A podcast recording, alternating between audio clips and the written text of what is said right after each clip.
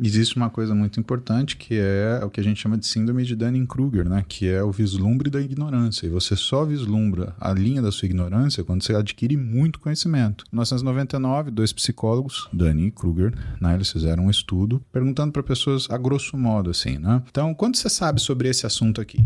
Aí a pessoa olha e fala: Ah, eu sei, se eu fizer uma prova, eu tiro 7. Uhum. Ou eu tiro 10. Aí eles falam: Tá bom, faz a prova. e o que, que eles notaram? Quanto mais a pessoa ignorava o assunto, mais ela achava que a nota dela seria alta. Então, as pessoas que tiraram 2, 3 na prova eram pessoas que se auto avaliavam como sabendo 80, 90% do assunto. O que criou um corolário. Porque as pessoas que mais sabiam do assunto, elas falavam assim: ah, eu, eu, eu devo tirar 4, 5. Eram pessoas que sabiam 90%, 100% da prova. Só quem tem o vislumbre da ignorância entende o quão vasto é o que ainda precisa ser conhecido e, portanto, atribui uma nota baixa ao que conhece, porque ele vê que aquilo é muito amplo.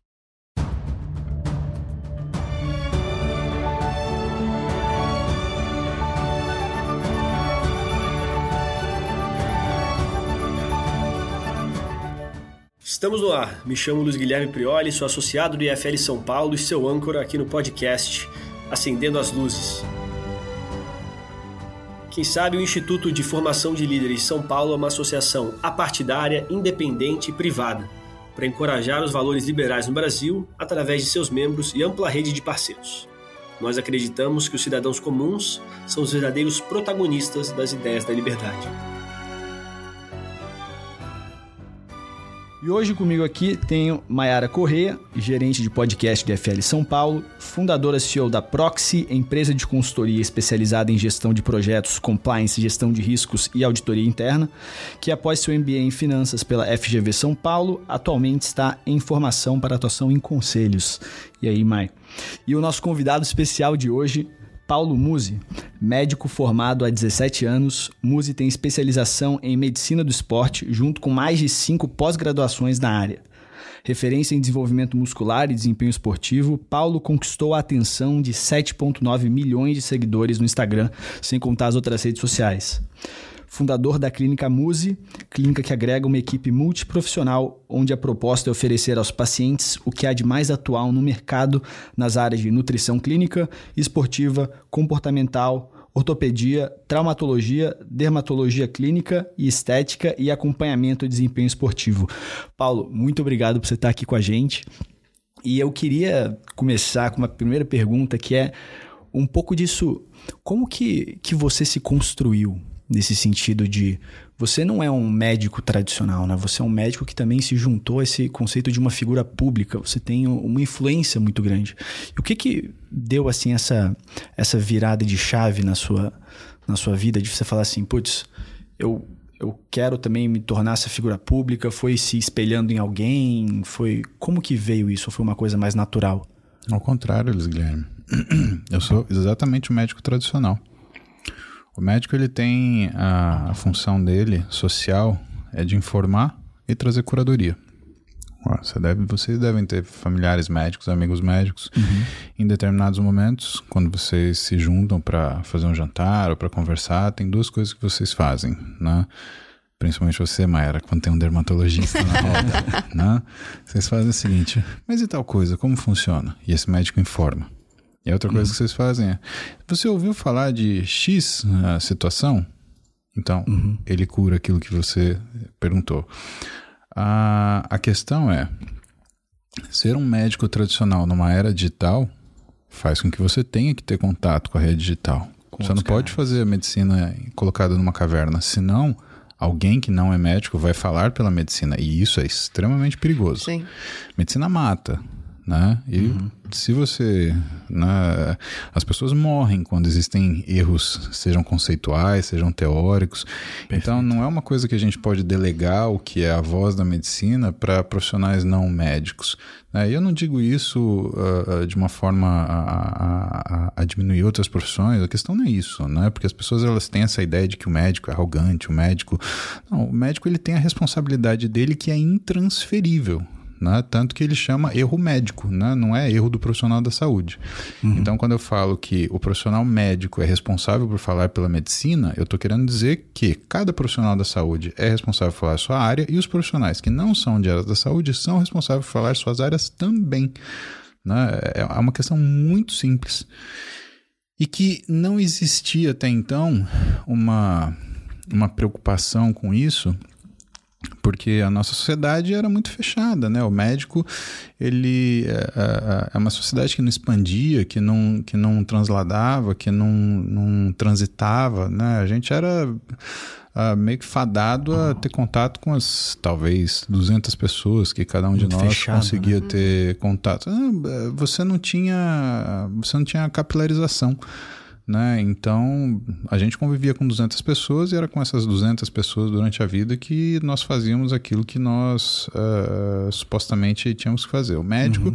né, ele não funciona assim porque se você supõe que um médico ele faça 10 consultas por dia, né, ele deve fazer equivalente a 200 consultas por mês e ele vai fazer por ano né, 1.500, 2.000 consultas, né? Ou seja, numa carreira de 10 anos ele vai ter atingido 20 mil pessoas, mais ou menos. E aí tinha né? essa limitação de tempo dele, de alcance. Na verdade, isso mostra que o médico ele é uma profissão social, né? Porque um, ah, você trata dessas pessoas não em interesses, você trata, na verdade, em problemas relacionados a sofrimento, né? Porque o que, que o médico uhum. faz?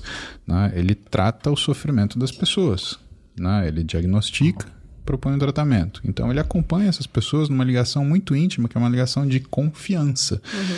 Né? Uhum. Aquilo que o médico vende, não sou eu que estou falando, foi Kenneth Arrow em 1963, né? o médico ele vende confiança, né? a saúde, ah, médico vende saúde. Não, saúde não é um commodity. Você não compra saúde e deixa estocado no seu armário para quando você estiver doente você usar um pouco.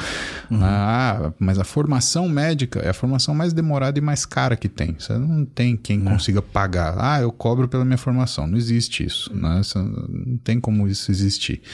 Né? Não tem como você fazer um test drive do médico. Ah, vou experimentar para ver se eu gosto desse médico. Não, você é selecionado por quê? Porque você já tem uma pré-confiança porque alguém te recomendou esse médico, você teve uhum. contato com ele com alguma coisa que ele está falando. Né? Então, o médico ele tem essa relação social, porque ele vê várias pessoas ao longo da vida. Então, você imagina um médico, se com 10 anos ele tem contato com 20 mil pessoas, com 30 anos de profissão, né, 40 anos de profissão, é um médico que cuidou de uma pequena cidade já em número de atendimentos. Uhum. Né? Exatamente. Né? Logo, a, a, a, ele tem uma função social que é determinada pela, pela profissão dele. Né? E por quê? A ligação que ele tem com essas pessoas não é uma ligação de cliente, é uma ligação de paciente. Né? E eu preciso que a gente chegue a essa compreensão de que são coisas completamente diferentes. Por quê? Porque o cliente sempre tem razão. O paciente não. Né? o paciente muitas vezes quer fazer coisas, principalmente na minha área, né, na medicina esportiva, uhum. ou na ortopedia, na traumatologia esportiva, ele quer fazer as coisas que não, não são compatíveis com, com o real. Uhum. Né? E que, portanto, né, eh, sempre teve uma, uma, uma condição de uh, uh, ser um conselheiro de uma sociedade. Por quê? Porque ele tem contato com muita gente, porque a relação dessas pessoas é de confiança, ou seja, aquilo que o médico fala translada a medicina, né, ultrapassa a medicina, uhum. né, e que, no final das contas, né, ele acaba sendo uma figura social né, que tem essa, esse peso ao falar. Né? Só que quando você está numa era digital, o que é o nosso meio, ele transcende para o digital. Uhum. Né? Não, não, é, não é possível você aceitar que é, é, é tranquilo o médico não se expor. O médico precisa se expor. E hoje eu acredito que as grandes dificuldades que a gente vive em relação aos temas médicos que são expostos à população é porque os médicos não se expõem em sua maioria. Uhum. E principalmente não mostra uma coisa que é não há consenso absoluto entre os médicos. Assim, assim existem hum, consensos, mas uh, não existe uma, uma opinião única. Você, para criar um consenso, você tem que juntar vários médicos e eles entrarem em acordo Sim. que algo tem que ser feito de uma determinada forma. Uhum. Mas as opiniões são diferentes. E isso é uma coisa complicada, porque a sociedade ela sempre espera que exista uma simplificação das coisas que não existe na medicina. Uhum. Aqueles nove a cada dez dentistas recomendam, então, tipo, putz, todo mundo tá alinhado, só que realmente a gente vê cada vez mais que não é assim. Mas você percebe que não são 10 em cada 10? E sempre que existe um, você tem que ouvir a razão dele, porque ele não está falando aquilo porque ele gosta de ser diferente. Ele está falando muitas vezes porque existem determinadas coisas fundamentais que estão relacionadas com aquele assunto que faz ele levantar e falar: olha, tem alguma coisa errada. Né? É a história que tem no governo de Israel, né? que eles falam Qual? do 11 homem. Né? Então, quando uhum. 10 pessoas elas entram em consenso, eles chamam um 11 cuja função é tirar esse consenso, é uhum. falar uma coisa diferente, falar, ah, não é por aí. A função dessa pessoa é discordar. Uhum. Porque a unanimidade realmente, ela, ela não é sábia. Uhum. Então, não é burra, né? Eu discordo dessa, dessa, dessa postura, mas eu acredito que a unanimidade, ela não é sábia, ela é serena. Uhum. Né? E que tem algumas coisas que nós não podemos ser serenos. Por quê? Porque a natureza do desenvolvimento humano sugere que as coisas mudam ao longo do tempo. E não que elas, uh, elas invertam aquilo, que elas modifiquem seus valores, mas que justamente para que esses valores sejam mantidos, nós mudamos porque existe tecnologia entrando no meio disso. Uhum. Né? Então, ah, vou te dar um exemplo, um exemplo simples. Tá? Quando eu estudei sobre endometriose, tá? Na graduação em 2001. Endometriose era uma doença inflamatória né, e que cursava com três uh, sintomas básicos que fechavam a síndrome, que era dispareunia, dismenorreia e infertilidade. Hoje tem 24 sintomas. E só se passaram 15 anos. Aí você fala, nossa, mas 15 anos. Então, para a medicina é uma distância gigantesca, mas uhum. pensa naquilo que é a, a, a evolução do mundo. Uhum. Né? Quanto tempo demorou para o homem, da sua aparecimento na Terra, ele criar a moeda? Quanto tempo demorou para aquilo que era o cavalo se tornar o primeiro automóvel? Uhum. Quanto do primeiro automóvel para se tornar um carro de hoje? Da história do homem para ele chegar na Lua? Você e pega... hoje tem muita gente que tem endometriose, né? Antigamente a gente nem conhecia, né? Porque também não era Por conhecido. Né? Porque obrigatoriamente você tinha que ter essas três, esses três sintomas. Uhum.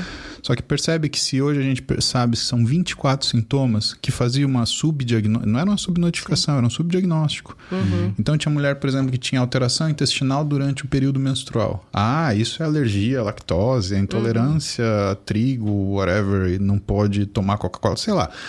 Sempre foi alguma coisa coisa assim. Que... E na verdade era uma endometriose uhum. que ativava, porque tinha né, celularidade em regiões que tocavam o intestino.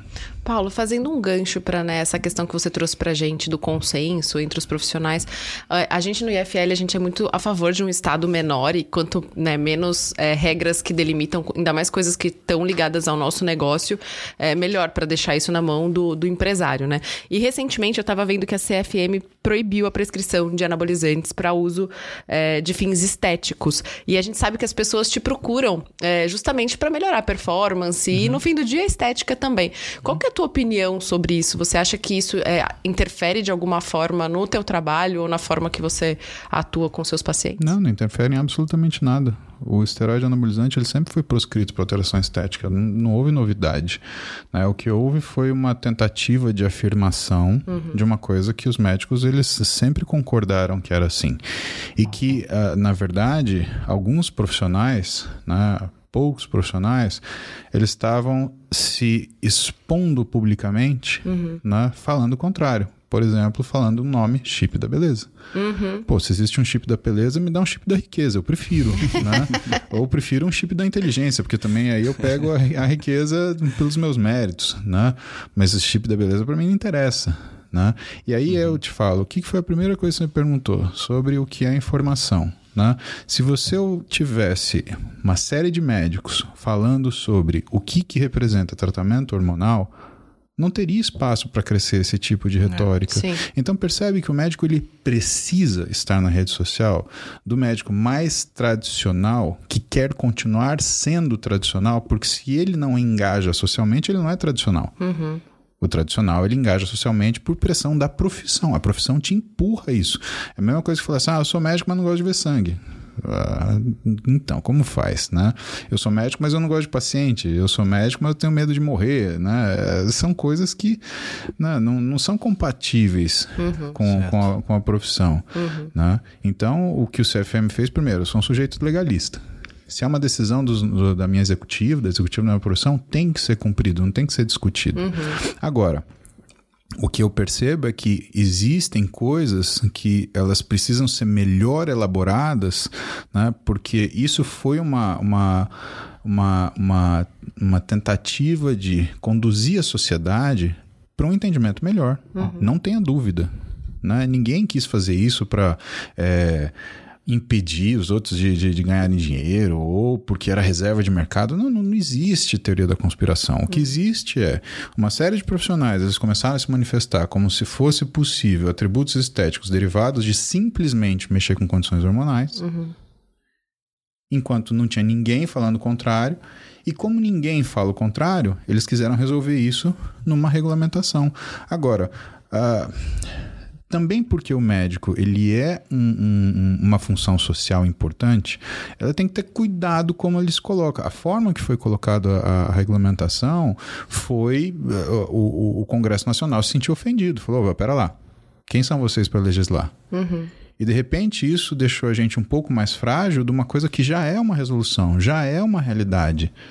né? É difícil você achar um médico falando assim, não, é legal usar esteroide para você melhorar a sua forma física. Né? Isso cai muito no meu colo, por quê? Porque você olha para mim eu tenho um físico desenvolvido. Né? Agora, ver os 33 anos que eu treino, ninguém vê. Né? Ver foto de eu ralando lá quando não existia telefone, tele- celular ou então câmera digital. Era foto máquina Kodak com um filme de 36 poses asa 400. Né? Fulano nem sabe o que é isso hoje. Né? Eu tenho foto da minha mulher em 1998, a gente indo pra academia. Né? Então, isso ninguém quer saber. E o que, que é ruim? Existem muitos colegas médicos que eles também atribuem o físico que eu tenho para ah, isso é esteroide. Pô, mas espera lá, isso você não está mostrando a sua, o seu conhecimento. Você está mostrando duas coisas: preconceito e ignorância. Porque falar que você faz um físico né, nesse porte só com esteroide, pelo amor de Deus, é a maior tolice. Então todo mundo que andar na rua ia andar igual o Arnold Schwarzenegger, né? Porque se é, é tão fácil assim. Né? Mas o fato é que precisa ser revista a forma que os médicos eles se expõem, né? É, precisa existir uma, uma, um estímulo dos médicos eles informarem e fazerem curadoria do que é informação vigente. Né? E para essa, essa condição médica das pessoas que usaram a profissão para fazer esse tipo de, de, de, de informação né? e que não é real, né? precisa existir, né? na verdade, uma chamada desse cara para conhecimento. Porque por mais que a pessoa né, ela possa estar fazendo isso porque tem vantagens financeiras, né? A pessoa só faz isso por uma única razão, Mayara, Porque desconhecimento. Não, desconhecimento. Medicina é uma coisa muito complicada, porque se você olhar ela como um todo, ela parece uma pizza, tá? A área, a quantidade de informação é gigantesca, só que a profundidade é pequena. Então é muito fácil você achar que você sabe, por exemplo, uma determinada especialidade. Por quê? Porque se você sabe tratar, por exemplo, uma hipertensão arterial, é fácil você achar que você sabe cardiologia. Se você souber tratar, por exemplo, um hipotireoidismo, é fácil você achar que você sabe tratar, que você sabe endocrinologia. É, se, o, e se a professor- profissional passa confiança pro paciente, a gente que não, conhece acredita e vai na onda, né? Existe uma coisa muito importante que é o que a gente chama de síndrome de Dunning-Kruger, né? Que é o vislumbre da ignorância. E você só vislumbra a linha da sua ignorância quando você adquire muito conhecimento. Em 1999, dois psicólogos, Dunning e Kruger, né? Eles fizeram um estudo perguntando para pessoas a grosso modo, assim, né? Então, quanto você sabe sobre esse assunto aqui? Aí a pessoa olha e fala, ah, eu sei, se eu fizer uma prova eu tiro 7. Ou eu tiro 10. Aí eles falam, tá bom, faz a prova. E o que, que eles notaram? Quanto mais a pessoa ignorava o assunto, mais ela achava que a nota dela seria alta. Então, as pessoas que tiraram dois, três na prova eram pessoas que se auto-avaliavam como sabendo 80%, 90% do assunto. O que criou um corolário.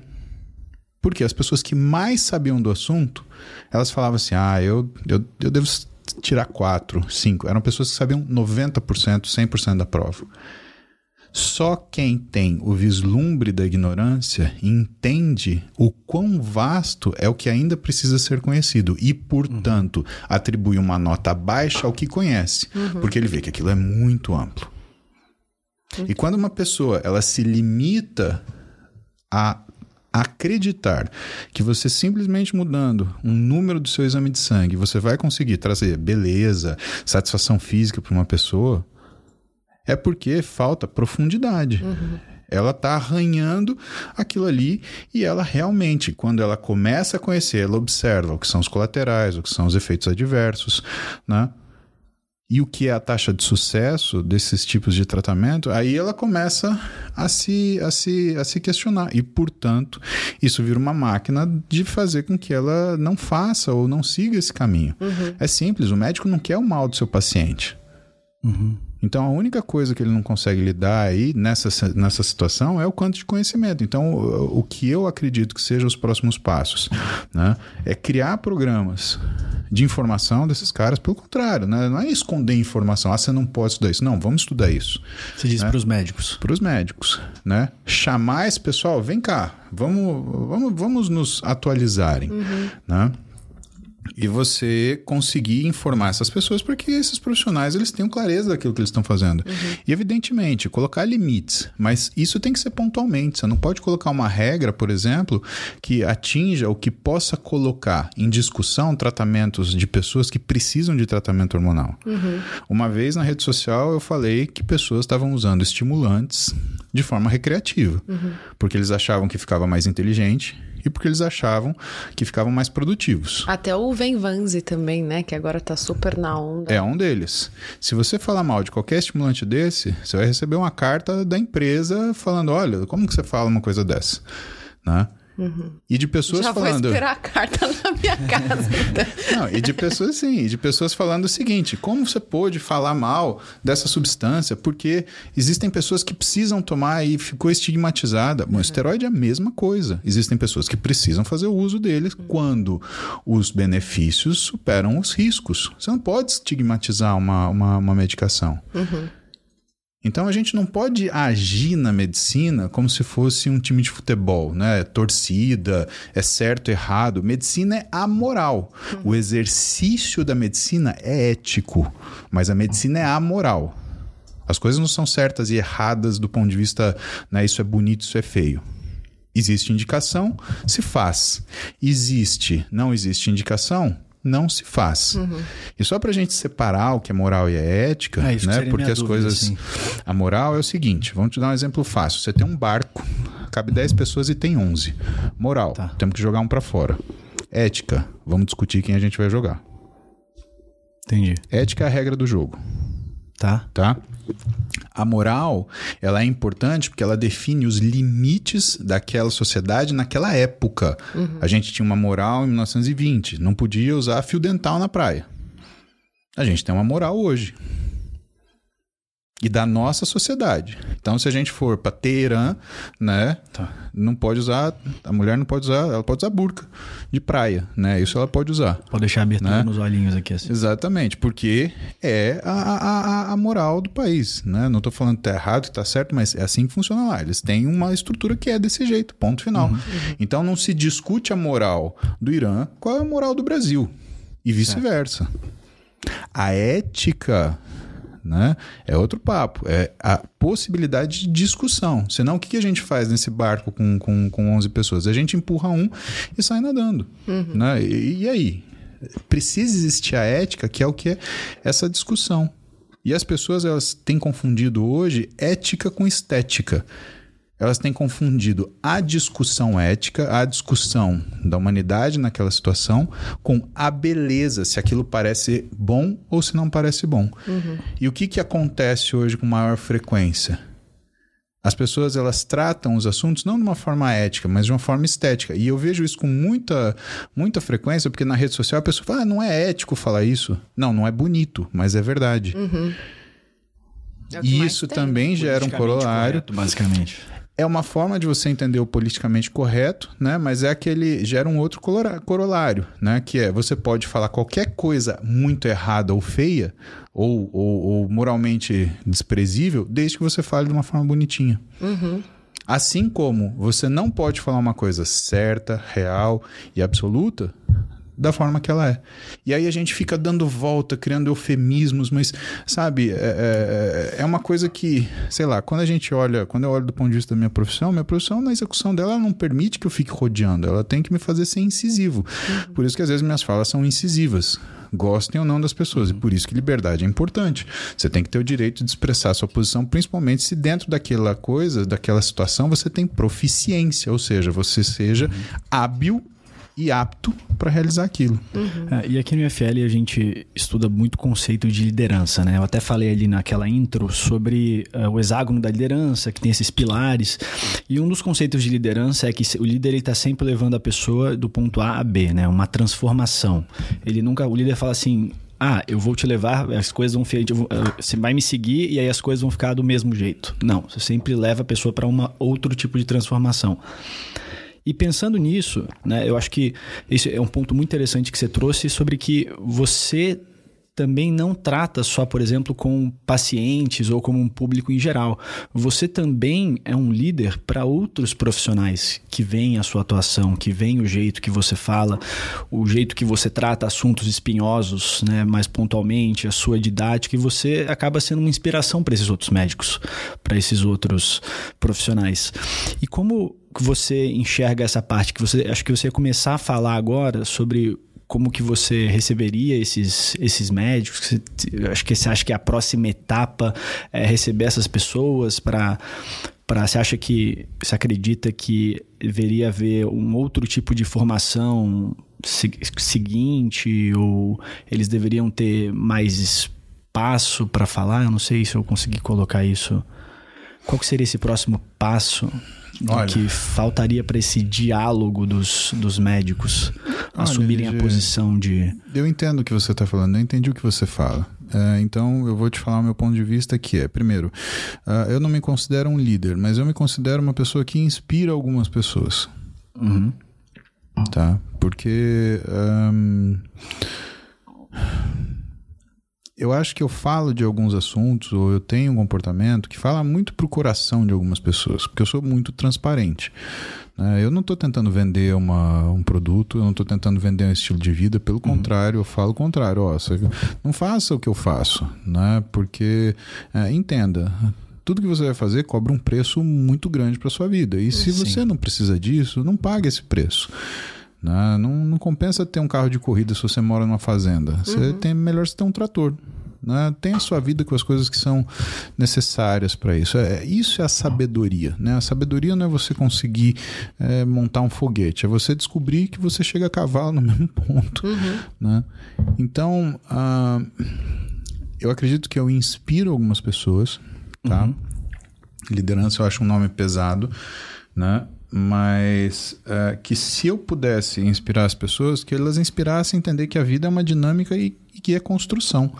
Ou seja, você não faz nada com determinada foto, é tudo sempre um filme. E que nada aparece uhum. do nada. Eu não apareci fazendo uma live com milhares de pessoas. Eu apareci Sim. fazendo uma live com 50 pessoas. Quando não tinha esse nome BNTC, quando eu simplesmente queria companhia para fazer um exercício aeróbio. É, é, era isso que eu queria. Né? Uhum. Então, sabe, é, foram 50, foram 100 e foram aumentando com o tempo. E as pessoas elas se identificavam, algumas se identificavam, outras não, o que também é natural.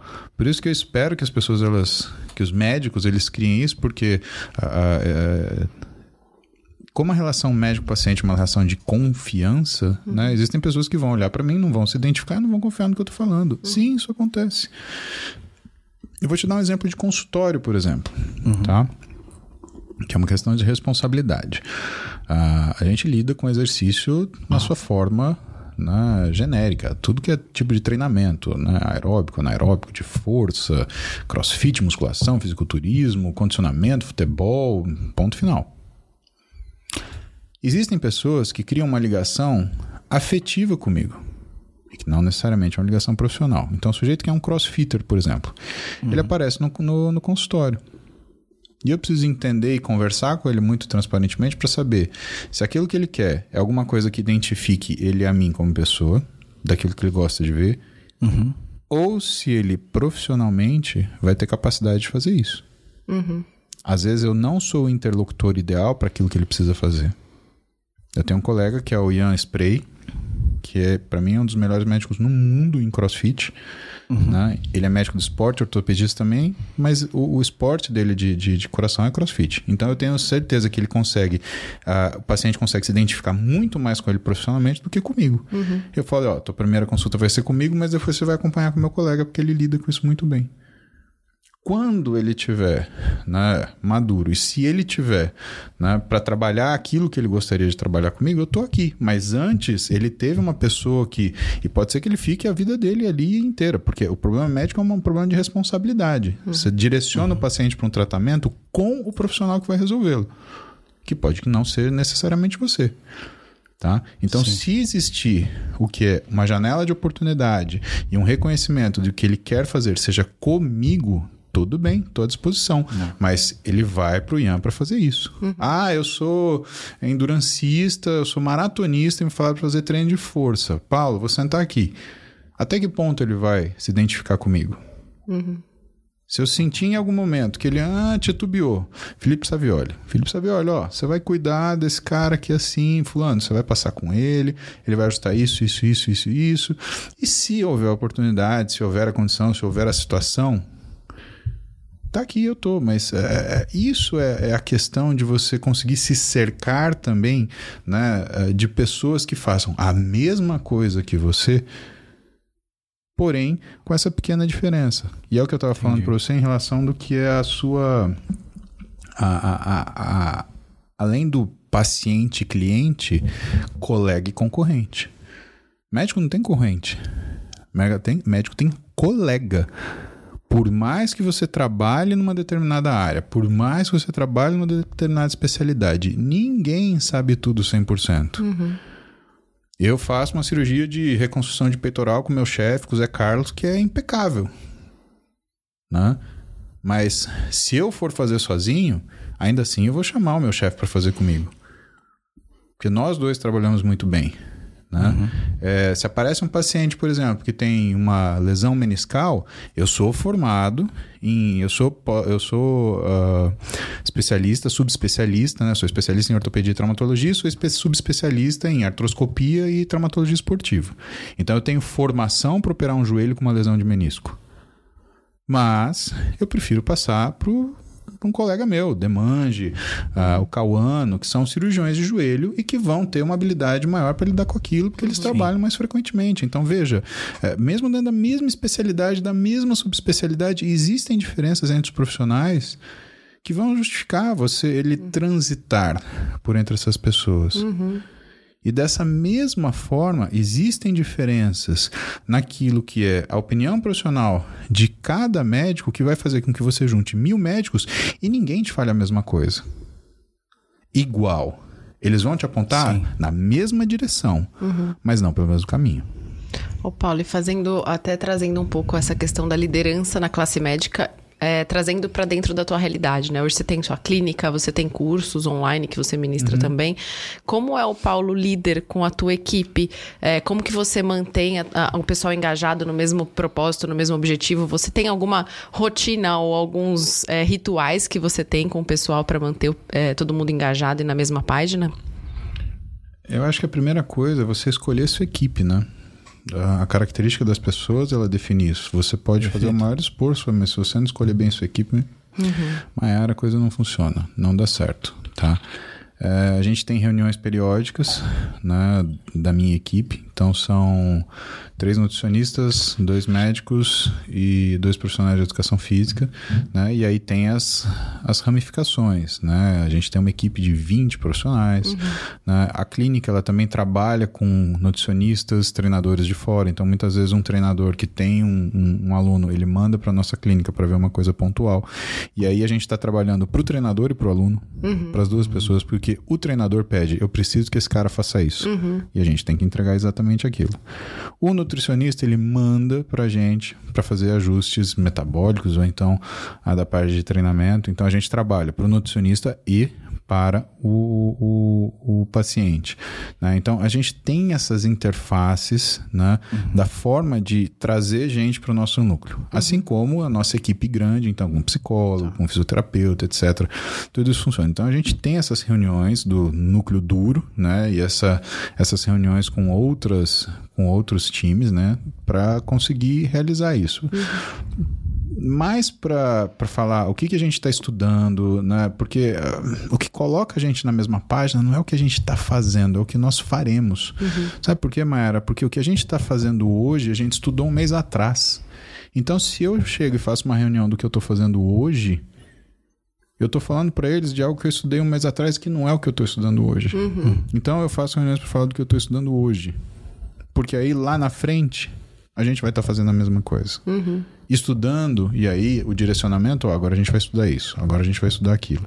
Então, os direcionamentos, eles têm ah, uma, uma coisa que não é para ajustar o que está sendo feito. Isso daí é, uhum. é, é, obrigação, é de você entender aquilo, é, é a parte dura da gente trabalhar junto. Uhum. Né?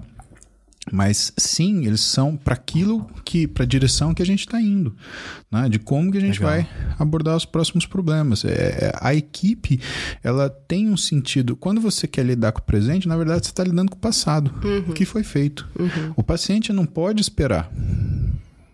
Então, quando a gente tem reunião, é para lidar com o futuro, com o que será feito, uhum. porque aí isso daí reflete no presente. É, é, é, é, essa visão que às vezes as pessoas elas demoram um pouquinho para entender, né? Mas que é o que tem que acontecer, porque é exatamente o que eu te expliquei. Toda vez que você for discutir o presente, na verdade, você está falando do passado. É, e por mais que esse futuro não esteja definido, ele, ele vai acontecendo, né? As pessoas. Mas a sabedoria ela te leva para os caminhos, né? É, a, a, sabedoria, o conjunto do isso da informação uhum. né, e da capacidade de atuação, ela te mostra mais a sua experiência, ela te mostra mais ou menos aquilo que, que a coisa vai acontecer. Dizem que o bom professor é o que dá aula sabendo que dali um ano 50% daquilo não vai ser verdade. Uhum. E o ótimo professor é o que sabe qual 50% não vai ser. então, uh, isso me marcou muito. Eu, eu, vi essa frase, eu acho que eu estava no terceiro ano de medicina, eu falei, cara, é, é isso. Uhum. Né? Então, não, não adianta. Você tem que dominar a base, né? Então, não é por isso também que você vai sair lendo artigo científico. Você tem que primeiro dominar a base. Né? Depois você vai para o artigo. Por isso que em situações de estresse social, com doenças, né? a pior opinião que você vai ter é da pessoa que só leu o artigo científico. Uhum. Porque ela não sabe a base. Como é que você vai discutir com um formador de opinião né, que ele não é médico e que ele acha que ele sabe sobre um determinado assunto porque ele leu 10 artigos científicos? Uhum. Mas como que ele vai saber se aquele artigo científico é bom ou não? A gente tem milhares de artigos científicos que são mal, mal escritos. Por quê? Porque a metodologia está ruim. Pergunta para qualquer cientista. Ele vai falar isso para você. Você tem militância científica, você tem estelionato científico, por quê? Porque quando você vai para o mundo científico, o que, que você tem? Você tem, na verdade, o que são pessoas buscando o que é a realidade. Uhum. Aonde entra o estelionato científico? Quando você deixa de lado a realidade para provar o seu ponto de vista. É isso. E é. isso, se qualquer, é só você mexer na metodologia. Antes de qualquer coisa no artigo, eu não leio o resultado eu leio a metodologia. Uhum. E o que, que a gente vê muitas vezes, quando você vê formadores de opinião falando sobre determinado assunto, que eles leram num artigo. eles leram o abstract, eles leram o é. resumo do artigo. Olha, mas o resultado foi esse, tá, mas como foi feito? Eu brinco com meus alunos de pós-graduação, né? Eu falo assim, então tá bom, então vocês confiam 100% sem ler a, a, a, o artigo inteiro, né? Vocês leem o abstract e tá bom, vocês montam uma aula. Então eu vou fazer para vocês uma aula para falar que o barco é um péssimo meio de transporte. E eu consigo provar para vocês. Ah, mas tem. Mas Muzi, tem transatlântico, tem barco de carga, você nunca vai conseguir. Eu falei, ah, é? Tá bom, então escuta esse trabalho. Metodologia. Pega um barco, coloco ele na Avenida 23 de Maio e espero ele se mover. Eu troco motor, eu troco combustível, faço esse barco virar elétrico. Esse barco não sai do lugar. Depois de seis meses, resultado. Esse é um bom exemplo. Apesar de trocar o motor, trocar o combustível, o barco não se moveu. Conclusão: é um péssimo meio de, de transporte. Mas é lógico, eu fiz para dar errado. Uhum. E quando você estuda por muito tempo e observa por muito tempo, você vê estudos que são feitos para dar um resultado.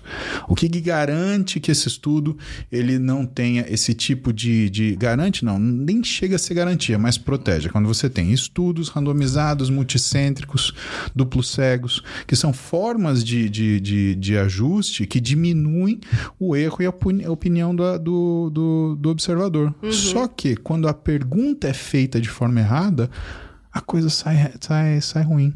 Uhum. Né? Você tem uma resposta errada. Então, o que a gente observou né, em, em, períodos assim, quando uh, uh, uh, formadores de opinião vão falar sobre, ah, porque eu li o artigo tal. Você lê o livro? Você sabe como é que funciona? Como é que o coração bate? O coração bate. É isso que acontece? É o sujeito que está querendo ensinar para você como é que faz um, sei lá, uma cozinha de altíssimo nível que não sabe fritar um ovo. Uhum. Isso até mais depois do Covid, né? Que eu tenho de, de amiga de fintech que lê artigo científico e quer brigar no grupo por causa do Covid, não é? Pois é. Então não, não dá. É, você fala, olha, muito legal que você estudou, parabéns, você tem seu mérito. Agora, você precisa saber a base. Uhum. Senão você está discutindo uma coisa que você não conhece. E não adianta. Eu tive uma situação que um, um, sujeito que era engenheiro, ele foi discutir comigo e ele tinha uma opinião que ele tirou da, da casa do chapéu dele, né? e aí eu falei, olha, desculpa, você está errado por causa disso, disso, disso. Ele, é, eu li determinados artigos, mas quem sou eu? Só sou um professor doutor em engenharia. Eu falei, pois bem, sou um professor doutor em engenharia, não em medicina.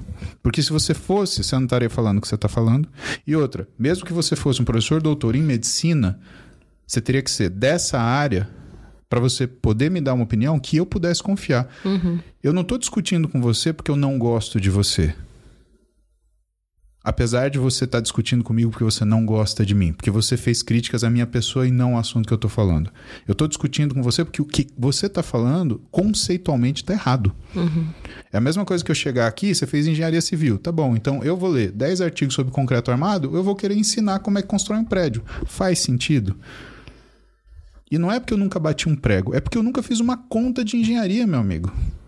Você já teve uma pessoa que estava com a vida na sua mão? Aliás, com a morte na sua mão, né? Porque se ela está com a vida, está tudo bem. Mas quando a pessoa está com a morte na sua mão, a coisa é diferente. Quando você tem que carimbar e assinar embaixo, a coisa é diferente. Então, se você nunca passou por essa situação, toma cuidado com a forma que você coloca as coisas. Eu não estou falando que você não pode dar opinião, mas você tem que saber que é uma opinião e que não é verdade. Que é outra coisa que as pessoas confundem. Se a minha opinião ela é tão importante para mim que ela vira verdade. Uhum. A minha opinião é uma opinião. As pessoas vão ter opiniões contrárias. E não verdade. E hoje é isso que a gente mais vê, né? No num, num dos fóruns do IFL que a gente recebeu na Cintaleb fala muito sobre skin in the game. Né? Para você ouvir a opinião livro. de quem tem skin in the game, como isso influencia a tomada de decisão. Eu acho que isso aí deve estar tá bem ligado, por exemplo, à sua rotina de estudos. Né? Então você está procurando especialistas no setor, falando sobre aquele tema para se aprofundar sobre aquele tema específico e falando até na, na sua, sobre sua visão de equipe. Eu acredito que, pelo que você falou, né, um dos fatores que você deve identificar quando você vai trazer um profissional é a capacidade de aprendizado. Se a pessoa pessoa, Sim. ela tá querendo, ela quer ler, porque você não tá querendo contratar ela hoje, aqui o passado, né? Você quer contratar ela no futuro. Isso. Então você precisa saber que essa pessoa vai se atualizar. E aí, como que você mede LG, isso? mas aí tem uma outra coisa, isso? e que entra dentro da sua pergunta, né? Uhum. Que é como que eu vou medir isso? É o quanto a pessoa está é. disposta a me contestar. Quando você traz o Nassim Taleb, você foi de uma felicidade que você não faz ideia. E principalmente quando você falou desse livro, Salvando a Própria Pele. Então, para a uhum. pessoa que está assistindo a gente, vamos fazer uma revisão crítica do livro. O livro ele tem como assunto, né, o que era a história, que é baseada, né, por isso que tem esse nome, de uma ópera, onde você tinha um, merca um, um, um mercador uh, italiano e que ele precisava de dinheiro para fazer uma viagem e que ele não uhum. consegue dinheiro em lugar nenhum, então um grande amigo dele leva, apresenta ele para um, um, um sujeito que financia uh, que tem dinheiro, que é um, um, um agiota, uhum. né? E aí o agiota fala o seguinte: eu te empresto dinheiro, mas se você não me pagar no dia, eu quero dinheiro e eu quero um pound da sua pele. Por isso que chama, por isso que a gente usa esse termo salvando a própria pele. É por causa dessa história. Por quê? Uhum. Ali ele não estava pagando o dinheiro devido, ele estava salvando a pele dele, o que traz um senso de responsabilidade muito mais diferente, Sim. porque se você simplesmente não pagar, você tem a vergonha. Claro. Agora, naquela situação, você tem a vergonha e a dor. Uhum. É. Por isso que é o salvando a própria pele. E o que, que ele trata ali? Ele trata de um movimento dentro da ciência que a gente vê hoje, por isso que é o cuidado com a leitura de artigo científico, que é para quem alguns cientistas estão escrevendo. Não é para a população é para justificar o trabalho que eles têm. Eles estão escrevendo para outros cientistas. A ciência é. que nós financiamos com o nosso trabalho, com os nossos impostos, ela tem um destino, que é melhorar as nossas vidas. Uhum. No entanto, a gente vê dentro do que é o, o, mundo científico né, uma política própria. Lógico, se tem pessoas, tem uma sociedade. Se tem uma sociedade, tem uma política, tem relacionamentos. Política é relacionamento, não é uma coisa abstrata. Uhum. E o que, que alguns pesquisadores fazem? Eles têm uma produção que é orientada para justificar a sua posição. Até porque eles são cobrados por isso. Eles não são cobrados de escrever uma coisa boa na vida. Eles são cobrados de publicar sempre. Ó, oh, você tem que ter cinco artigos por ano, você tem que ter seis, você uhum. tem que ser uhum. de dez. Né? Para você ter financiamento de pesquisa, para você ter ganhar dinheiro, você precisa de financiamento de pesquisa. Para você financiar pesquisa, você precisa ter projeto. Para você ter projeto, você tem que ter aluno. Né? Então, uma coisa é amarrada na outra. Mas quando você foca só na produtividade, só na produtividade. Você cria uma situação em que você traz à tona uma necessidade do sujeito tirar o pescoço dele da, da berlinda. Uhum. Quando Einstein veio no Brasil para fazer o que era o experimento, né, ou para observar aquele experimento em, se não me engano, foi em Mossoró. Qual? Bom, a teoria Nossa, da. Sabia que eu, nem da... que o Einstein tinha vindo para o Brasil. Tinha, ele veio para o Brasil e ele foi recebido por uma equipe de cientistas brasileiros. Ele deu aula, né? Para imagina física em alemão. E ele estava ele tava finalizando o que era a teoria da relatividade geral. Né? Uhum. E o que, que ele falou né, na teoria da relatividade, ou na teoria da relatividade na teoria da relatividade geral? Né? Uhum. Que a, a, o tempo é uma sensação. Tá. E que ele varia de acordo com a massa. Ou seja, quando você tem muita gravidade, você curva espaço e você curva o tempo. Tanto que Einstein ele fala o termo espaço-tempo. Uhum. Então, qual que é o experimento? O experimento é o seguinte: você tem a luz das estrelas no céu, certo? Uhum. Então, se você sabe a posição dessas estrelas no céu e o céu, né, ele tá, a Terra está girando e você está vendo de ângulos diferentes, uhum. se você olhar o brilho de uma estrela perto de um ponto de muita massa, esse brilho ele vai deslocar. Ah. Tinha um eclipse, né? Que foi, que foi também o jeito que foi verificada a teoria de relatividade geral. Né? Quem, quem, na verdade, uh, o Einstein escreveu, ele era o físico teórico, né? e Eddington foi o físico experimental uhum. que falou, que validou a teoria do Einstein. Falou: Ó, oh, esse cara tem razão. Uhum. Né? Então, Eddington foi mais importante para o Einstein do que propriamente ele mesmo, porque o Einstein ficava escrevendo.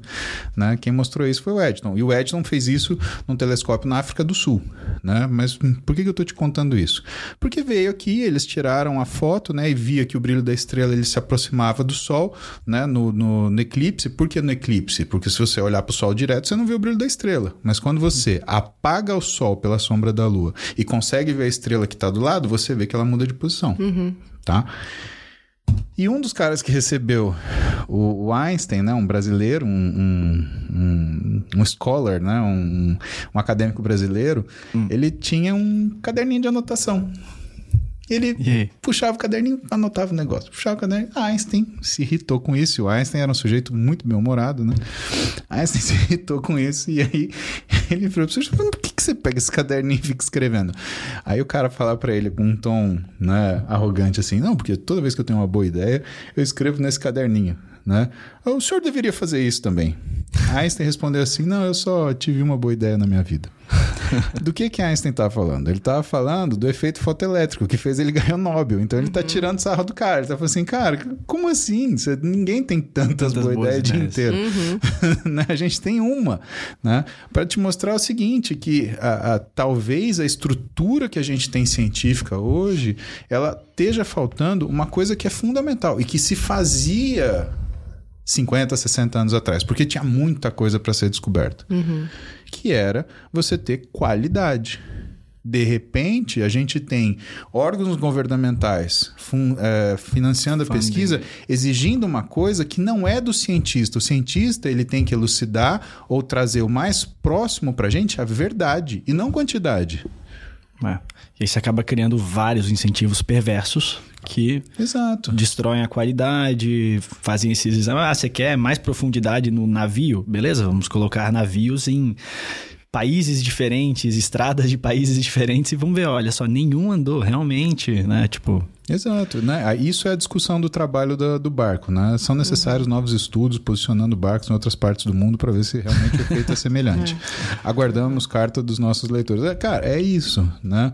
Mas o, o que que é a, a, a discussão importante que a gente tem, né? Que, que valores que a gente guarda, né? É, é perverso como pesquisador você de repente dá para ele uma obrigação de algo que, que é, é difícil falar. Quanto tempo Einstein demorou para terminar a teoria da relatividade geral? Aí você ia falar assim, ah, então ele só publicou um artigo. É que nem ele falou pro, pro sujeito. Né? Ele só, eu só tive uma boa ideia. Então, mas uma boa ideia que ganhou o Nobel. Quantos Nobel brasileiros você conhece? é. E é aquela velha história. Aí você fala, ah, política é uma coisa assim. Não, ciência é política. Por quê? que não existe um Nobel no Brasil? Porque toda vez, e já existiam indicados, tá? Alguns indicados. né? Um dos exemplos é o, o próprio César Lattes. Foi indicado para o Nobel. Professor Mário Chamber, da Física, do Instituto de Física da USP, foi indicado para o Nobel. Por que, que essas pessoas não viraram Nobel? Por uma razão muito simples.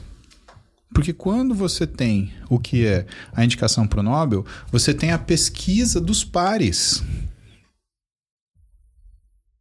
E essa ciência, pelo menos no Brasil, é invejosa. Os pares do César Lattes, do Mário Chamber, falavam mal dele.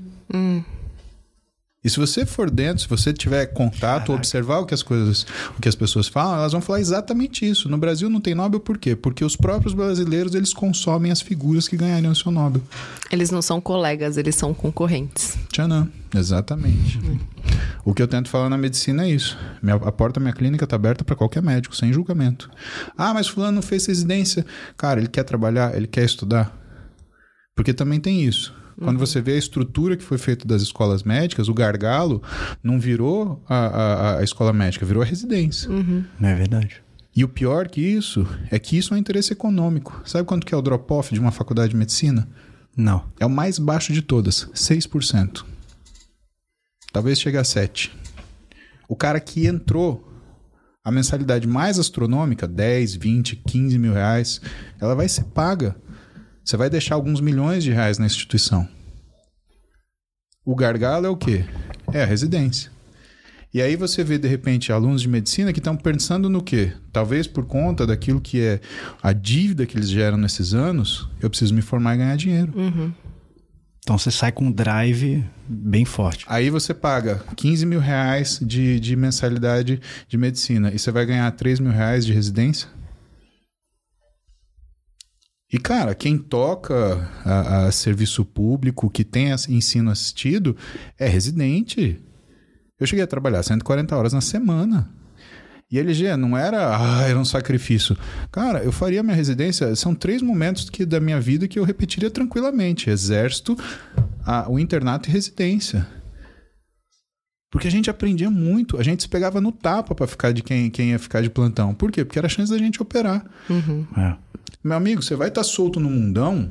Você tem três anos para aprender a operar: coluna, quadril, cotovelo, ombro, joelho. Você vai falar assim: ah, não, quero descansar. Não, não, põe meu nome na cirurgia. Eu quero estar junto. Pelo menos eu quero ver.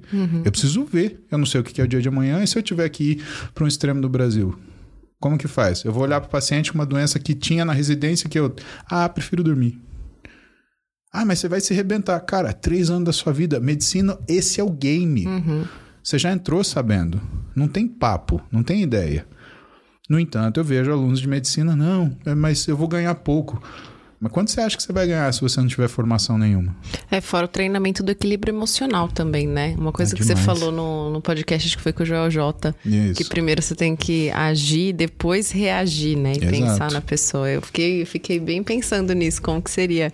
Eu não, não, não sei se eu teria esse sangue frio ou não. Sabe, Mayara, não, não é sangue frio, é condicionamento. E quando você vê o seu professor fazer isso, aquilo pega em você. Por Sim. isso que a, a medicina, ela, é- ela é uma coisa artesanal. Né? A medicina sabe que não é uma ciência. Ciência é física, ciência é matemática, ciência é química. Isso são ciências. A medicina, ela é artesanal, é uma arte. Ah, mas o prêmio Nobel de Medicina. Não, não é em medicina, é em fisiologia. É em bioquímica. Né? Medicina, o exercício da medicina é artística. E o que, que precisa quando você tem uma arte? Como que você, como que ela é ensinada? Ela é É ensinada praticando, né? praticando e com quem? Com um mestre. Uhum. Você tem a figura do mestre, você tem a figura do médico que você é um discípulo.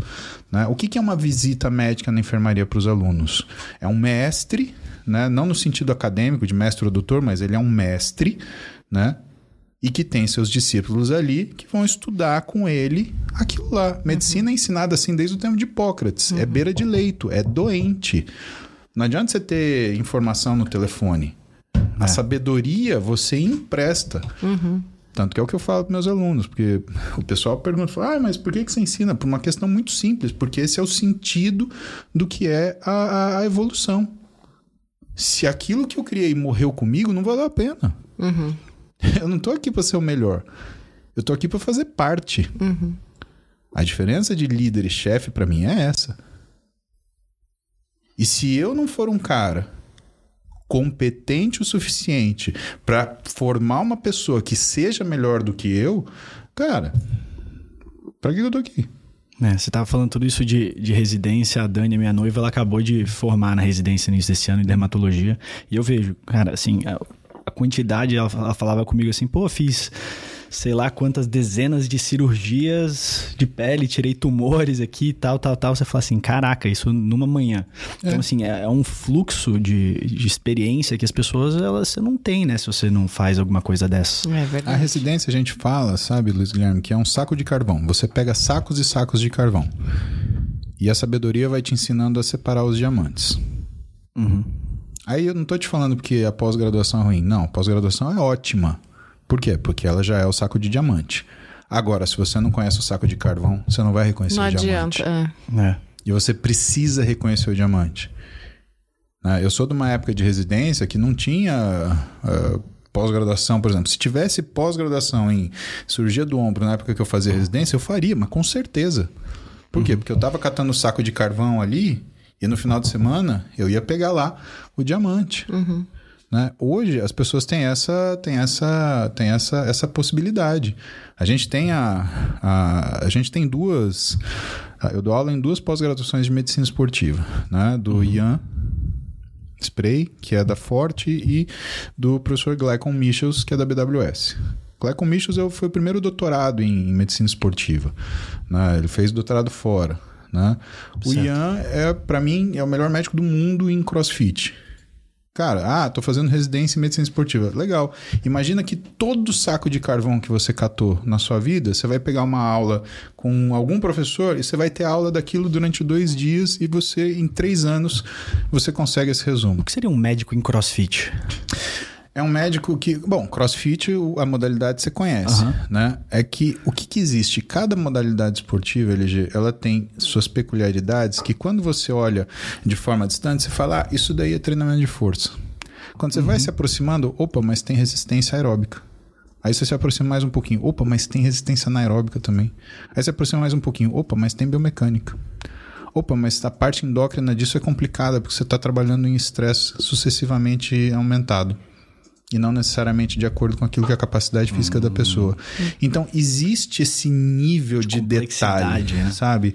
Que isso faz com que, por exemplo, eu sei falar de crossfit? Com certeza. Agora, eu gosto de ouvir o Ian falar.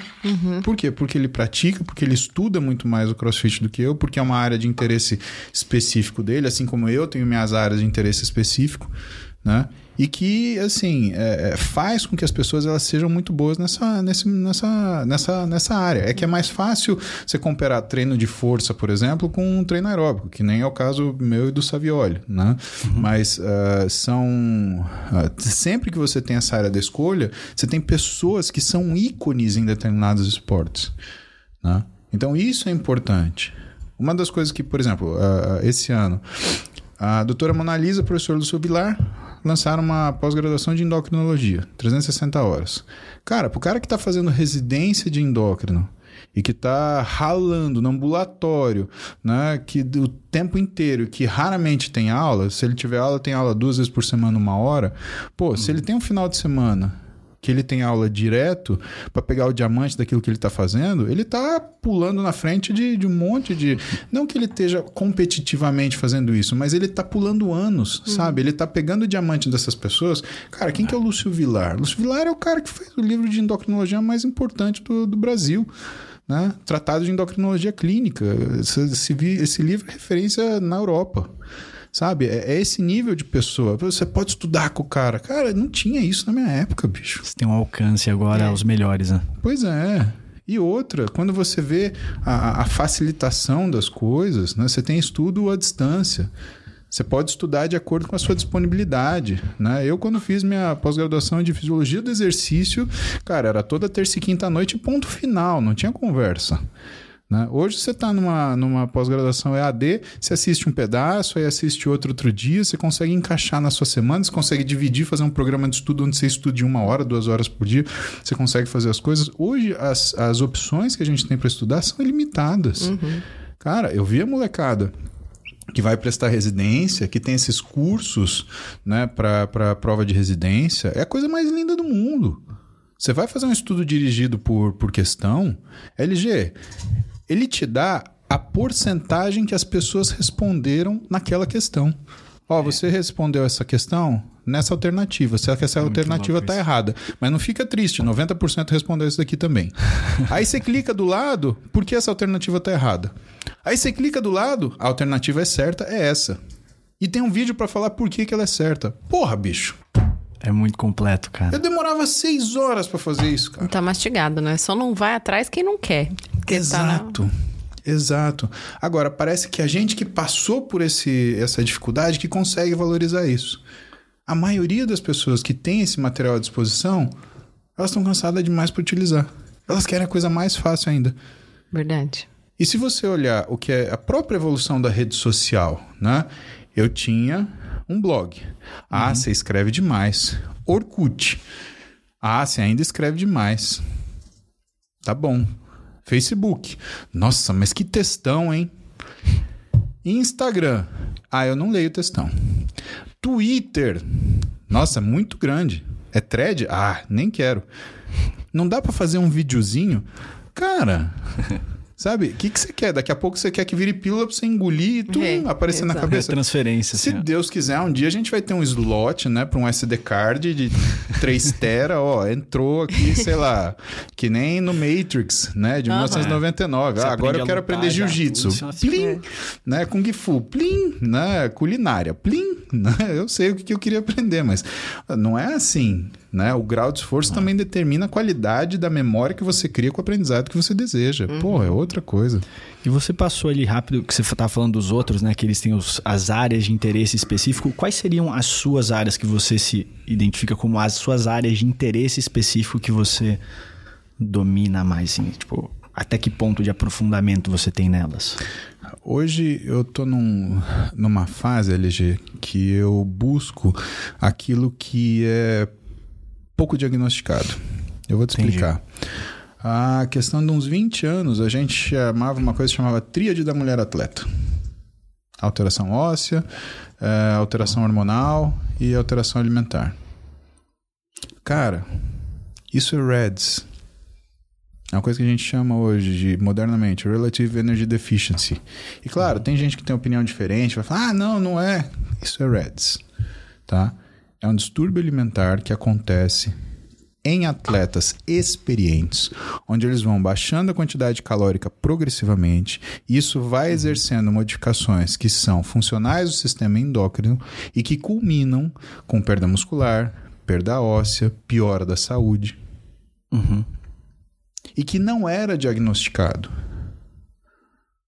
Aí você fala para mim, pô, mas isso daí é área do exercício. Ué, vamos falar de endometriose, que a gente citou. Eram três critérios.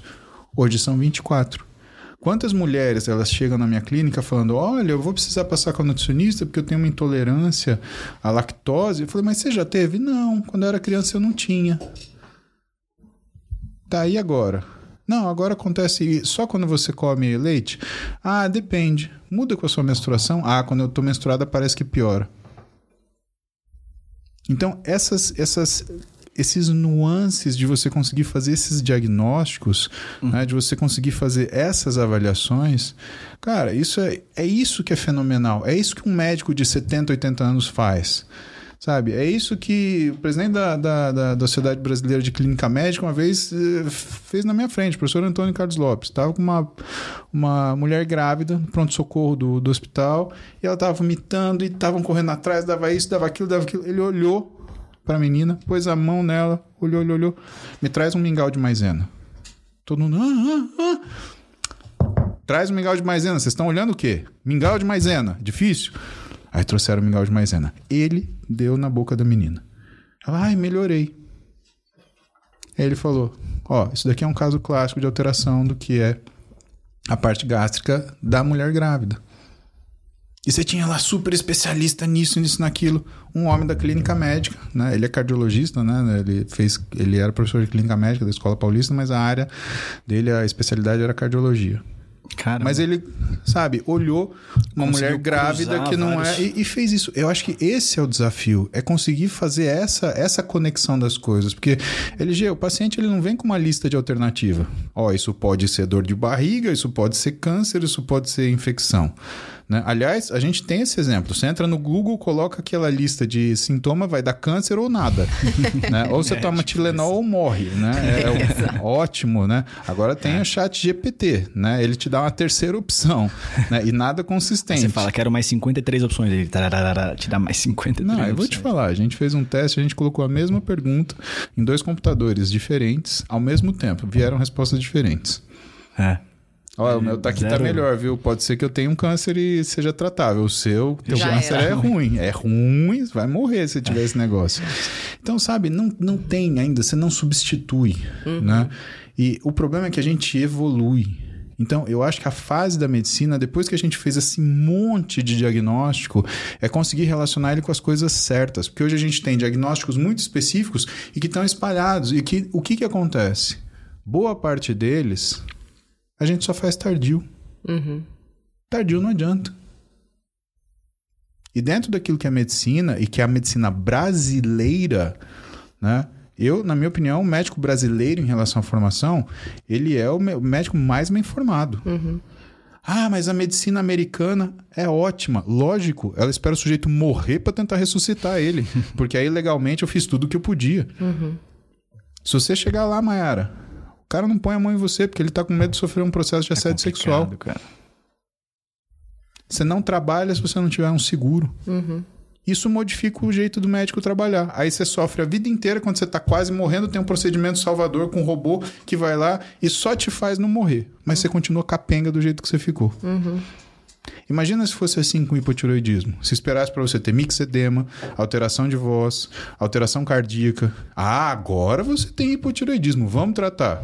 Você não volta a ser a pessoa que você era quando você estava no início dos sintomas. Quanto mais precoce o tratamento, melhor o resultado. Uhum. É. O brasileiro trabalha com isso. E a gente evolui para trabalhar com isso. Eu quero diagnóstico precoce, eu quero a relação das doenças, eu quero poder cruzar essas coisas e conseguir um resultado. É o que as pessoas gostariam de conseguir trazer para a inteligência artificial. Uhum. Mas qual é o grande problema? O grande problema é que, assim, o que, que você consegue fazer né, em relação a essas similaridades? Resolver um problema de memória que é a capacidade de indexação. Por exemplo, você sabe que isso é uma garrafa. Eu nunca tinha visto uma garrafa uh, dessa na minha frente, desse tamanho. Eu nunca tinha visto uma garrafa d'água com esse formato. Eu nunca tinha visto uma garrafa d'água com esse rótulo ou então com esse texto. E não está escrito garrafa d'água, está escrito Blue Space. Como que eu sei que isso é uma garrafa d'água? Porque quando eu olho essa imagem, eu tenho uma indexação no meu cérebro que tem todas as garrafas que eu já vi uh, com água. E isso me mostra assim: opa, isso é um recipiente. Dentro dos recipientes, isso é uma garrafa. Dentro das garrafas, é uma garrafa pequena, transparente, PET. Uhum. Dentro das garrafas pequenas, transparente, PET, é um líquido, um líquido translúcido, que provavelmente é água. Isso é a capacidade de memória que a gente tem, é uma memória de é. indexação. Então você guarda coisas pela semelhança, o que te permite reconhecer objetos, mesmo que você nunca os tenha visto. E aí a gente tem uma outra parte da inteligência, que são a, que não é uma parte da inteligência, mas tem uma outra parte da nossa, nossa tomada de decisão, que é a nossa emoção. Certo. A inteligência, por indexação, a nossa memória, ela permite que a gente reconheça situações. Só que a iniciativa, ela vem de uma emoção. Uhum. E a gente tem seis emoções básicas: medo, raiva, tristeza, repulsa, surpresa e alegria. Se você não consegue sintetizar medo, raiva, tristeza, repulsa, surpresa e alegria, você não consegue ter uma inteligência artificial completa. Porque você não tem iniciativa, você tem indexação. Uhum.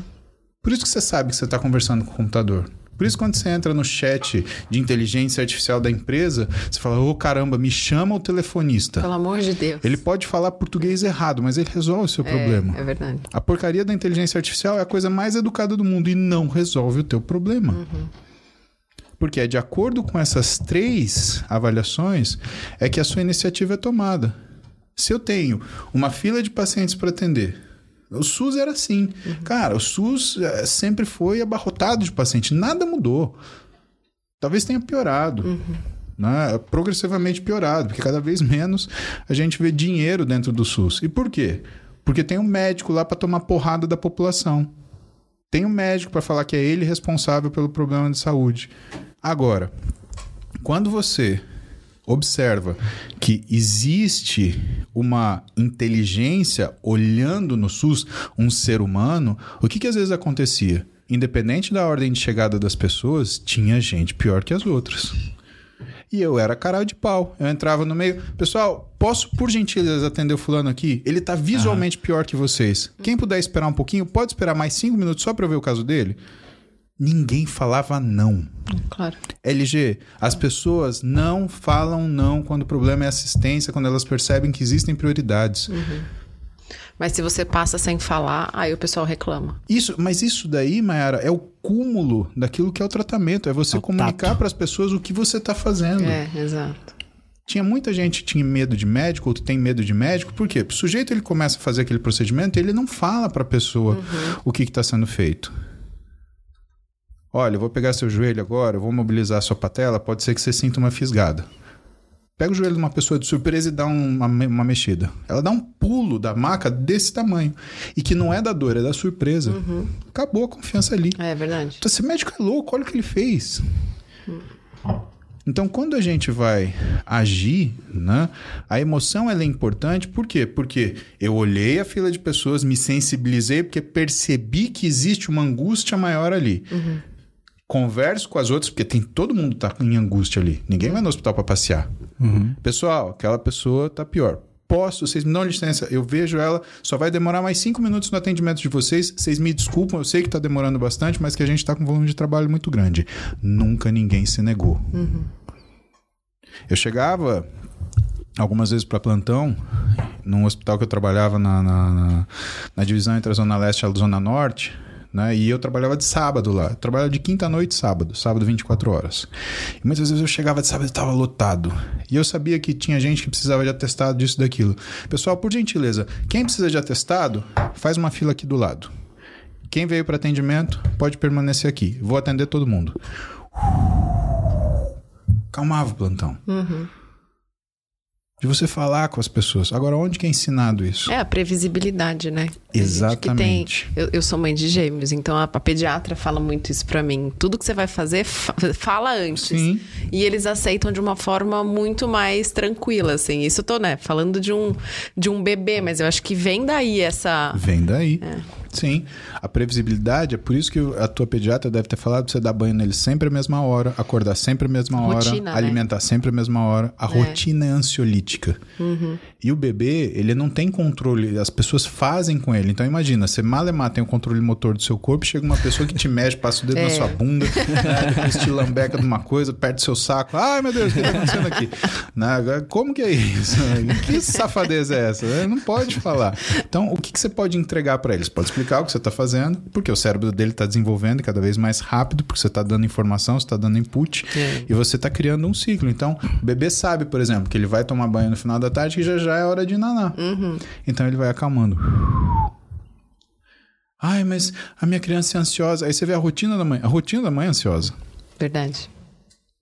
Então vamos tratar a mãe depois, né? A coisa funciona. Então é, é exatamente isso. O pensamento é esse.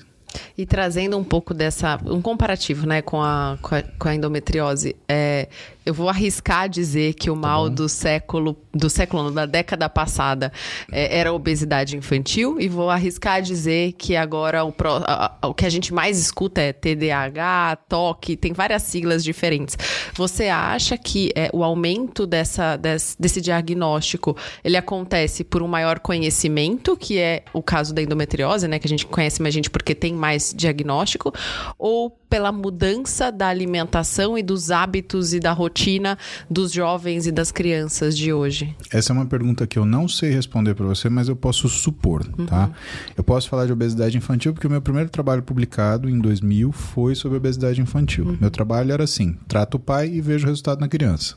Porque não faz sentido você tra tratar a criança. Não é ela que faz compra no mercado. É hábito. Não é ela que escolhe a comida. É, não é ela que sentido. vai lá e... Então trata o pai, bota o pai de dieta. Sim. Né? E tinha umas maluquices. Então queria dar salada de pepino pro moleque e ele queria comer bife com batata frita na frente do moleque. Mas quem, quem que faz isso? Se eu sou adulto, eu dou um tapa na orelha da, da uma pessoa que faz isso comigo. Falei, porra, você quer ser mais malvado do que isso? Né? Não dá. Isso é uma maldade sem tamanho. Né? Você olha para ele e fala, hum, que milkshake gostoso. Porra, e sacanagem. Aí, eu me senti mal, porque às vezes eu faço isso. não nesse nível, não. Eu, eu como escondido, eu confesso. Não. Aí você pega aquela papinha lazarenta de abóbora que o moleque caga laranja um mês, né? Fala, hum, que gostoso! E você tá com chocolate. Nham, nham, nham, nham. É engraçado essa história. Você sabe que meu pai e minha mãe, eles cuidavam muito da minha alimentação quando eu era moleque, né? E essa lenda que quando eu era molequinho, molequinho, né? Eles controlavam muito o que eu comia de carne. Né? Aí minha família ia visitar meu pai e minha mãe e aí eles davam carne escondido para mim. E diz que e ele, o pessoal conta que eu fazia uma cara maravilhosa, né? Que eu punha a carne na boca, chupava a carne e fazia hum! então, sabe, é tem tem muito disso daí. Mas quando a gente começa a especular, né? Então, obesidade infantil, infelizmente, é uma realidade. E eu te falo que ela é pior do que a obesidade do adulto. Por quê? Porque o adulto que é obeso hoje, ele foi uma criança ativa. É verdade. O adulto que se tornar obeso amanhã foi uma criança obesa.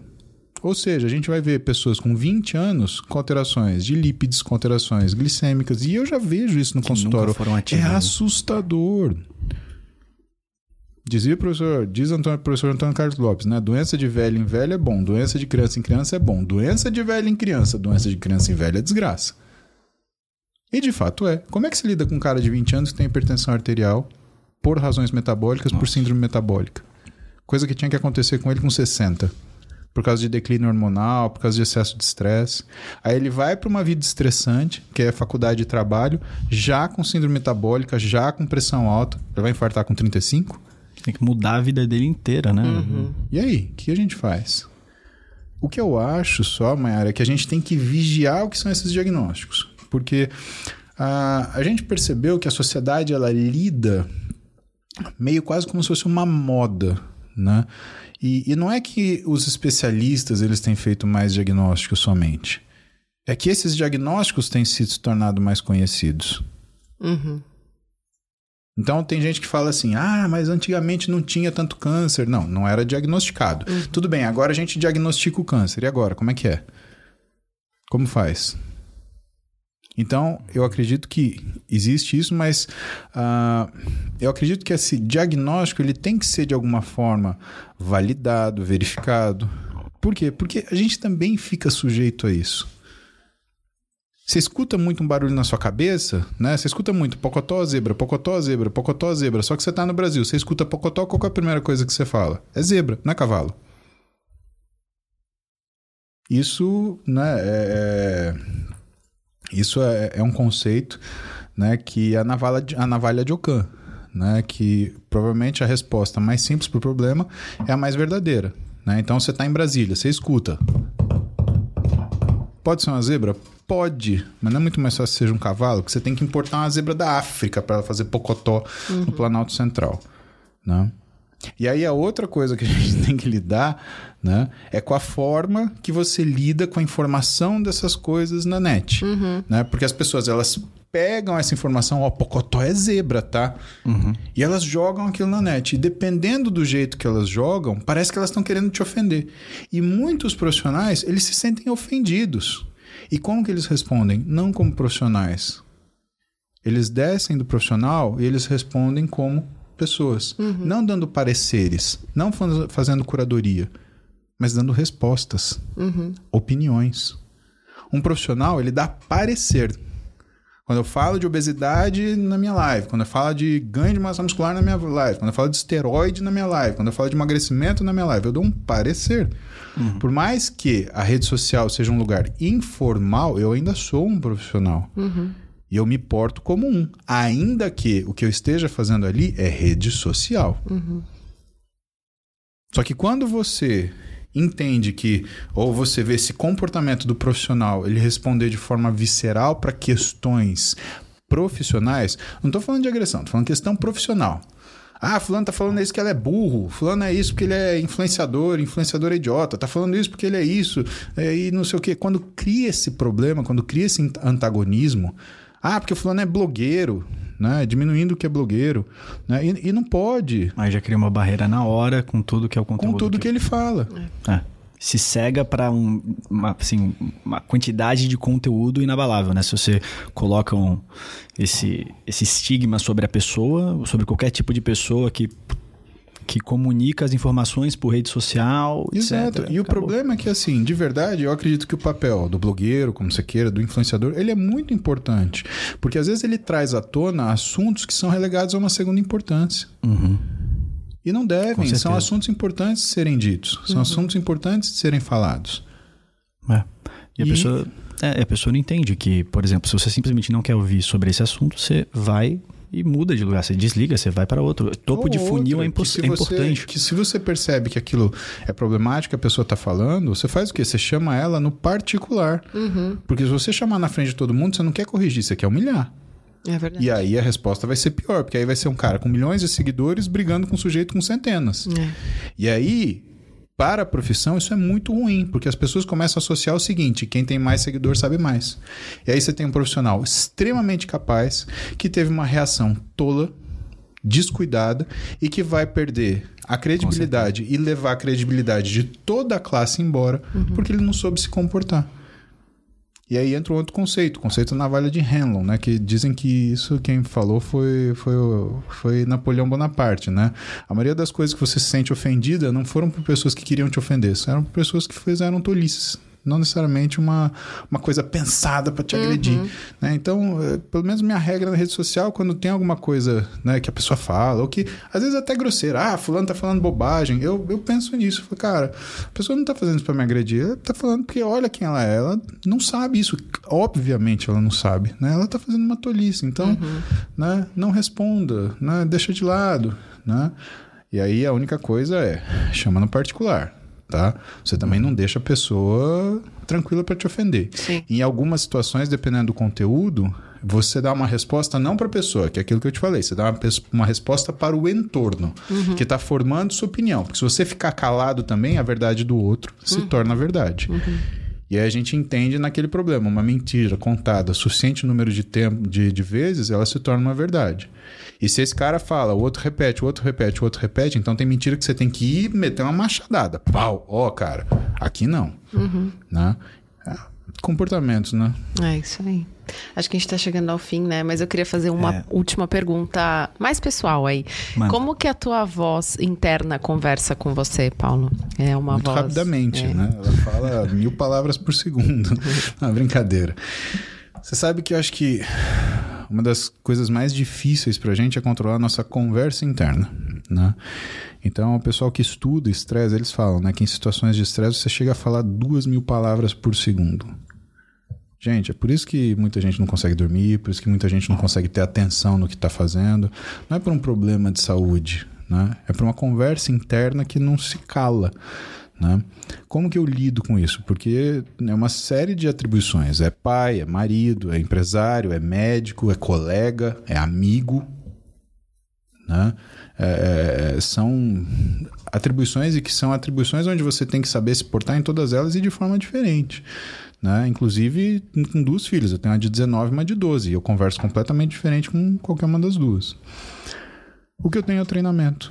Mayara, quando eu tenho no meu peito descendo 200 quilos, não, não dá para pensar. Não dá para você ter voz falando na tua orelha, porque senão você esmaga sua garganta ou seu peitoral. Então, o processo do exercício de muita intensidade, ele traz para mim uma possibilidade de atenção plena, que é praticamente um estado meditativo. Uhum. Pode ver. Aquele dia que você vai treinar com seu reloginho apitando, falando que você tem mensagem para responder, que você tá com seu telefone do lado, que você para. Ah, mas é intervalo. Pode ver que o treino só é uma merda. Parece que demorou o triplo e não demorou. Parece que cansou, mas você olha nos pesos que você fez, você fez um peso de nada. Por quê? Porque você não estava ali. Uhum. Entrou no treino, telefone dentro do saco ou na, uhum. na ou na no armário e treine de verdade treine e coloque, sabe, tanto esforço que seja impossível você pensar em outra coisa. Uhum. Isso para mim é meditação. Tanto que o meu treino eu não divido com ninguém. Meus amigos não me chamam para treinar. Né? É, é, é, é, o não mais sonoro que eu digo. Ah, posso treinar com você? Não. É a única coisa que eu falo não. Falo não e falo assim, não na cara. Não, não pode. Não, mas, mas, você treina sozinho, você não tem nem personal. Infelizmente, você... né? Eu gostaria de ter um treinador, mas em função do que é a minha rotina, tem dia que eu treino seis da manhã, tem dia que eu treino oito, tem dia que eu treino nove.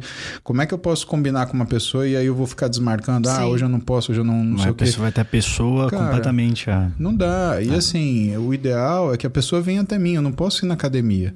Então, se eu fosse até uma academia, eu sei que aquele horário, né, a pessoa ia estar tá, uhum. né, menos desguarnecida, porque ela não teve que se movimentar. Agora, fazer uma pessoa chegar na minha casa para não poder treinar, para ela ter que voltar. É. Cara, não faz sentido nenhum, mas eu sinto muita falta de treinador. Né? Eu treinei anos com o Ziad Morad, que é um treinador de força. O cara foi 10 vezes campeão de levantamento de peso.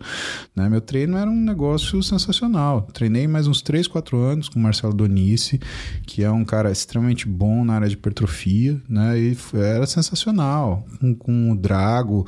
Né? Eu tive excelentes treinadores. Pessoas que me ensinaram e me deram muito apoio. E que, principalmente, eu desligava a cabeça. Eu obedecia. O que, que é para fazer? Ah, mas você é isso, é isso, é aquilo, você fez isso. Não, não, não. Aqui eu sou aluno. O que, que é para fazer? Não discuto. Eu posso não conseguir, mas eu não vou discutir jamais. Hum. Então, isso falta para as pessoas. E, e, é o que eu te falo. É a única coisa que eu falo não sonoramente. Você me convidar para comer uma pizza, eu vou com você. Pode ser que eu como um pouquinho menos, mas eu como. Se eu convidar para comer um parmegiana no Lelis, vamos? Adoro parmegiana no Lelis. Vou comer um pouquinho menos porque eu fico cheio rápido. Agora, treino de jeito nenhum. Né? Teve um, um, amigo meu que falou: ah, a gente faz um sorteio, né? E aí a pessoa vai treinar com você. É, é cara, é uma pessoa que eu amo de paixão. Eu falei: não, uhum. meu treino você não mexe. Não, mas, cara, nem a pau. Juvenal.